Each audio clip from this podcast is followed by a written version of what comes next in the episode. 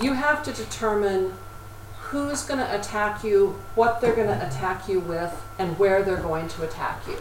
And all of these problems are inherently uncertain, and reasonable people can disagree about the answers to these questions.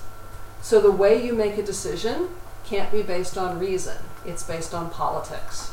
And that's where everything else comes into play. So, in many ways, my paper approaches this the opposite of yours. I start from assuming that the politics of everybody at the lowest level matter.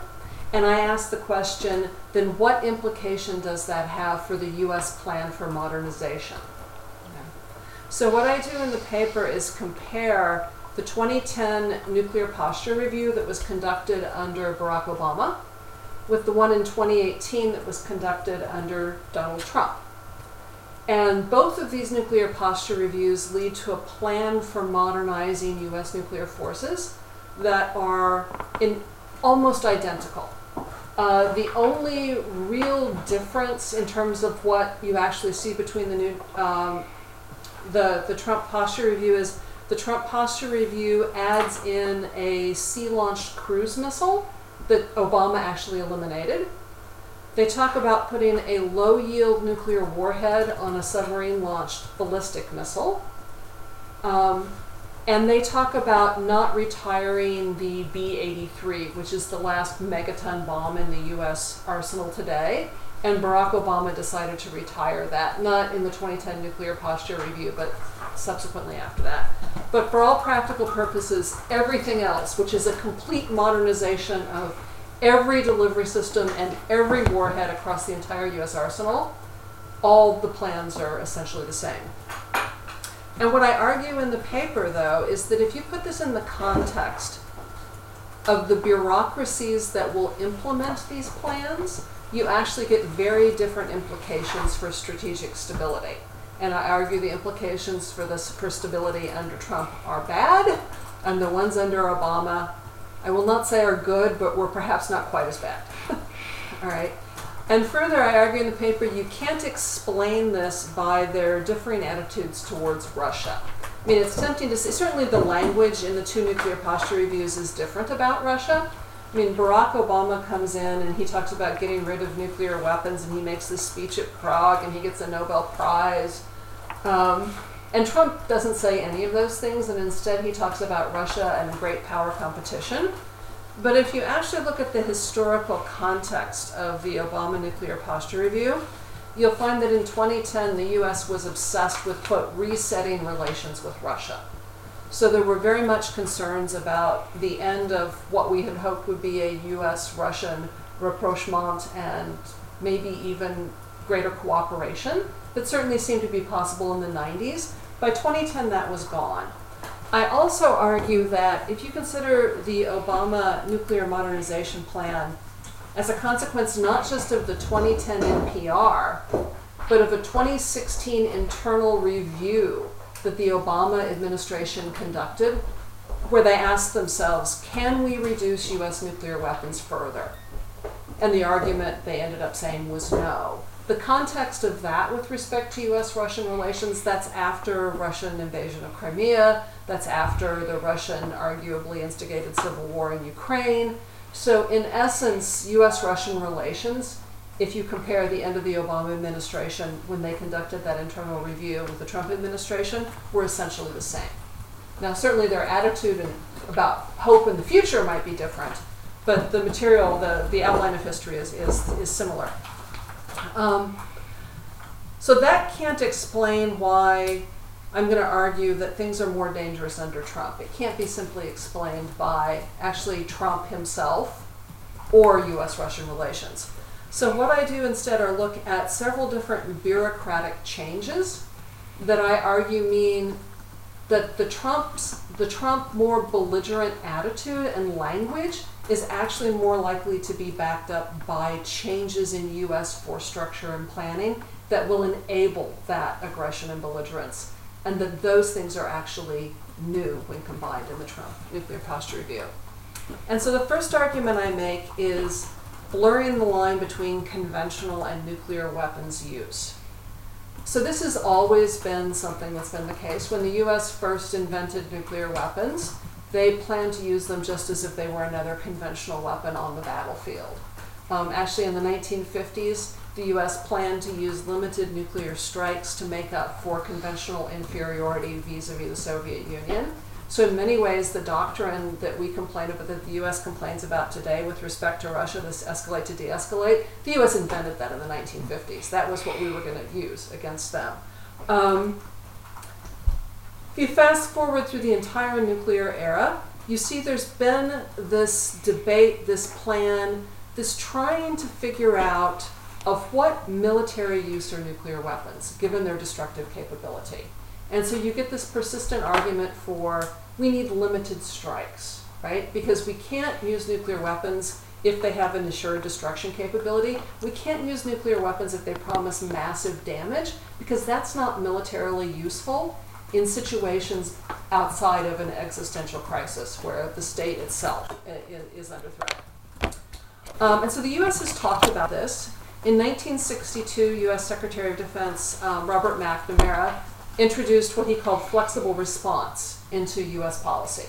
That the U.S. would have flexible options, limited options, and we would no longer use all of our nuclear weapons at once if we ever had to use one of them. I mean, initially the plans were if you're going to use one, you use them all. That's, that's it. Um, what we now know, and this is an argument from Francis Gavin, is that it wasn't until the 90s that the actual targeting policy reflected flexible response. And this is for several reasons. Um, one is the targeting policy was controlled by U.S. Strategic Command. It used to be Strategic Air Command, but this is the Nuclear Military Command. And they would look at a target and they would say, okay, we're told we have to be certain that we're going to destroy this target. So the first weapon we put on it may give us 95% certainty, but not 100. So let's put two. When we actually know that many targets, especially important ones, had four, five, or a hundred, right? There's a famous radar in Moscow that had a hundred nuclear weapons targeted on it. It was an above ground radar, right? It was destroyed as I, I, mentioned in Benoit's class, we could all attack it with brooms and destroy it, right? It was an above ground facility.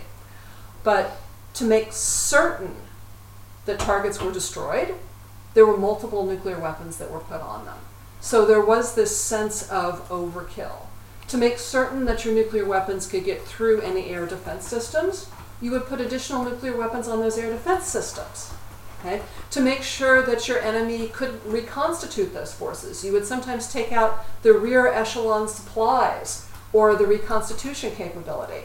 And so, in this way, even taking out a limited target involved tens or hundreds of nuclear weapons. Um, and I would commend uh, former Secretary of Defense's Bill, uh, Bill Perry's memoirs, where he talks about with Bill Clinton considering limited nuclear options to deal with North Korea and realizing that there were no limited nuclear options. Right? Um, and again, it's not because the folks at Strategic Command think killing a lot of people is fun, it's they were doing their job. Their job is to be certain that you've destroyed a target. And in the military mindset of Strategic Command, that meant taking out a variety of other things. Um, so all this changes in the 1990s. And it changes because the Cold War's over. The US is reducing nuclear weapons. The US and Russia agree to target not each other, but the open oceans in between us. So then, what criteria do you have for your nuclear weapons targeting? right? You have to have some criteria, otherwise you have no basis for planning. And so the head of Strategic Command, um, um, a general Air Force general by the name of Lee Butler, who's now an anti-nuclear activist, because he argues that it's not luck but the grace of God that kept us from killing each other, the U.S. and the Soviet Union from nuking each other. Um, but he goes in and he scrubs the targeting plans. And he tries to create some rationality within the targeting plans. And for the first time in by the mid 90s, you start to see actually limited targeting options being available for the President of the United States. Now, what options are the pre- is the President most likely to be presented with? Okay, so the first thing we all know um, president's followed around by a military officer carrying a black briefcase called, called the football in the event of a nuclear attack on the United States. That contains the first set of target options, the first things that you're going to do. All right. so keep that in mind because there was a change under Obama about that targeting policy. So Obama comes into office, he promises to help get rid of nuclear weapons. When he's leaving office, he's introduced the most robust nuclear modernization plan in 30 years, something intended to keep nuclear weapons as an active part of US military strategy for at least 100 years. He's vulnerable politically on this, and so he's looking for some way to satisfy his Democratic base, and he adopts the notion of uh, helping move ICBMs off of hair trigger alert. So the argument was always that when the president is told there's incoming missiles, they go to that military officer with the black briefcase, they pull out the options, and the options are all basically nuke the hell out of Russia. Because you don't want to leave any of your ICBMs sitting on the ground because they're sitting ducks, right? And the presumption is any incoming missiles will destroy them. And so the argument is that the US would be forced into a position to launch those missiles on warning for fear of losing them. And that all of the options in that black briefcase basically had the president launching all of those ICBMs, which is not a limited strike. There's 400 of them, right? And there, you know, there were more, uh, more earlier on. Well, Obama comes in and he says, nope, I want a limited option. And my understanding um, is that those limited options were incorporated into the first package of options that the president would get. So he would no longer have to rely upon the fortitude of saying, no, wait, I want a different option. That instead there would be something that involved a limited nuclear strike. So I argue that now, um, under the Trump administration, these two bureaucratic shifts in targeting combine and you have a president who will not only have limited options that are part of the targeting policy, but those limited options will be more easily and readily available at the start of any crisis. That, I think, creates a form of instability that did not previously exist. And it's not a choice of the rhetoric of Trump, it's simply a change in the bureaucratic practice of, of targeting nuclear weapons. So, the second argument I make is what I call the future of more and this is the argument that the Trump administration's nuclear posture is going to be destabilizing because, at its core, it rests on the promise of building larger nuclear forces. Um, and I would argue potentially significantly larger. And this is different from the Obama administration. And I get this argument by looking not at the Trump nuclear posture review, you can see hints of it, but looking at the budget uh, requests they've made and looking at something called the Stockpile Stewardship Management Plan, which is the document that's put out by the U.S. Nuclear Weapons Labs about what they need to do to build warheads in the future. And the short version of this is there are three things in there that the Obama administration never agreed to do that I believe the Trump administration will do. One is to build not just one facility for producing the pits for nuclear weapons, but potentially two. So the U.S. cannot produce very many. Uh, so the pit of a nuclear weapon is the primary of the weapon. It's the main physics package. Um, the U.S. stopped making nuclear weapons pits in any quantity in the 80s when we shut down a facility called Rocky Flats for extreme and gross environmental damage. Um, and so since that time, pit production has moved to Los Alamos National Laboratory. But because of failures to meet environmental and safety standards, there have been very few pits produced at Los Alamos since the late 1980s. So the plan was always to create a new pit production facility there, but um, Los Alamos was never able to really justify what that facility should look like. Um, and they tended to want a bit of a bigger facility than their justification um, stood up to. Now, Congress, in the meantime, under Obama, made it law that the U.S. should have the ability to make 80 pits per year by I think it's 2030. Um, that's the, the, the, the, standard we're supposed to meet. But if you fast forward to the Trump uh, review, you'll see a couple of different things that suggest their goal is higher. So, number one, um, they are less committed to something called the interoperable warhead which was a warhead, the very first warhead that would fit on both sea launched and land based ballistic missiles. Uh, ballistic missiles on land have two separate warheads, those at sea have two different warheads, but you can't swap them out. And so, under the Obama administration, the plan was well, we would have an interoperable warhead that would fit on both, and therefore we wouldn't need as many spares. Okay, but this interoperable warhead was a real driver in pit production because presumably you would have to make it from scratch. Okay, in the Trump NPR, that interoperable warhead is a faint idea that has a bunch of nebulous language in front of it. They, they don't embrace it, and indeed it's the case that at least the United States Navy doesn't want it. Want it. And I'm reading between the lines here, but my suspicion is that project is now dead. So then my question is, well, why do you need 80 pits per year if you're not going to have the interoperable warhead? Okay. Not only that, but under the Trump administration, they have started talking about creating two pit production facilities one at the Savannah River site in South Carolina, as well as the one in Los Alamos, which suggests to me that they're interested in significantly more pit production because that kind of um, redundancy wouldn't be justified by the current um, modernization program that we have. The second reason that I think they're interested in more nuclear weapons is they're also investing in a facility to enrich uranium for weapons purposes. The US hasn't enriched uranium since the 1990s. Uh, we shut it down as a consequence of the Cold War. And when we do current life extension programs on our warheads, we basically cannibalize highly enriched uranium and low enriched uranium from other warheads. We also cannibalize that material to make something called tritium, which is the boost gas in all warheads, and which has to be replaced on a fairly frequent basis because it decays after about 12 and a half years. And so, under the Obama administration, there were plans to consider a uranium enrichment facility. Um, those plans were repeatedly shelved, and under the Trump administration, they have embraced embraced beginning to construct a new one. Um, the third reason why I think they're interested in expanding the arsenal is that one of the goals of the Obama nuclear posture review was to reduce something called the hedge.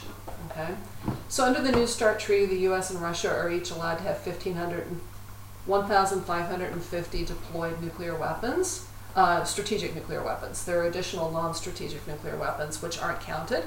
But then there's also this thing called the hedge. And the hedge is a whole bunch of warheads that are kind of hanging around in various stages of not quite ready. Okay?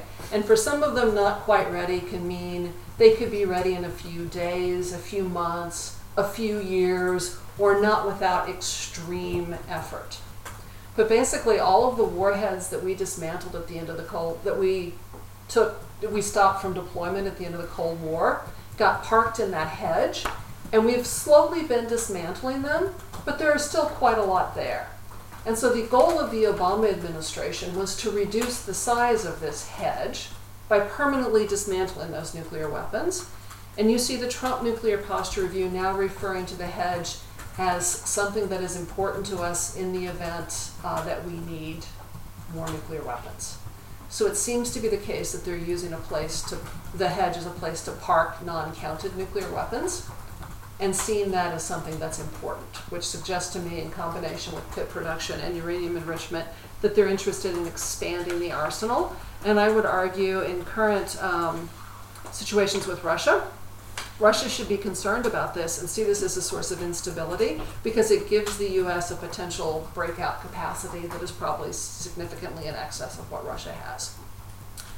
Um, just briefly, the third and fourth um, things uh, that I think create a source of instability under Trump are bureaucracies and budgets. Right? Nuclear weapons decisions in the United States involve two agencies the Department of Defense, which creates the delivery systems, the missiles, the ships, the bombers, and the Department of Energy, which creates the warheads. So the two of them combine in something called the Nuclear Weapons Council, which is where decisions are made about what the requirements are for nuclear weapons production, strategy, and a variety of other things. Um, so the Nuclear we- Weapons Council has representatives from the military, civilians, and the Pentagon, the Department of Energy.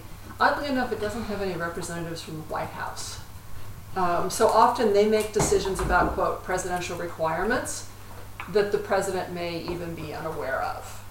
Uh, but these requirements then become part of what you're supposed to do.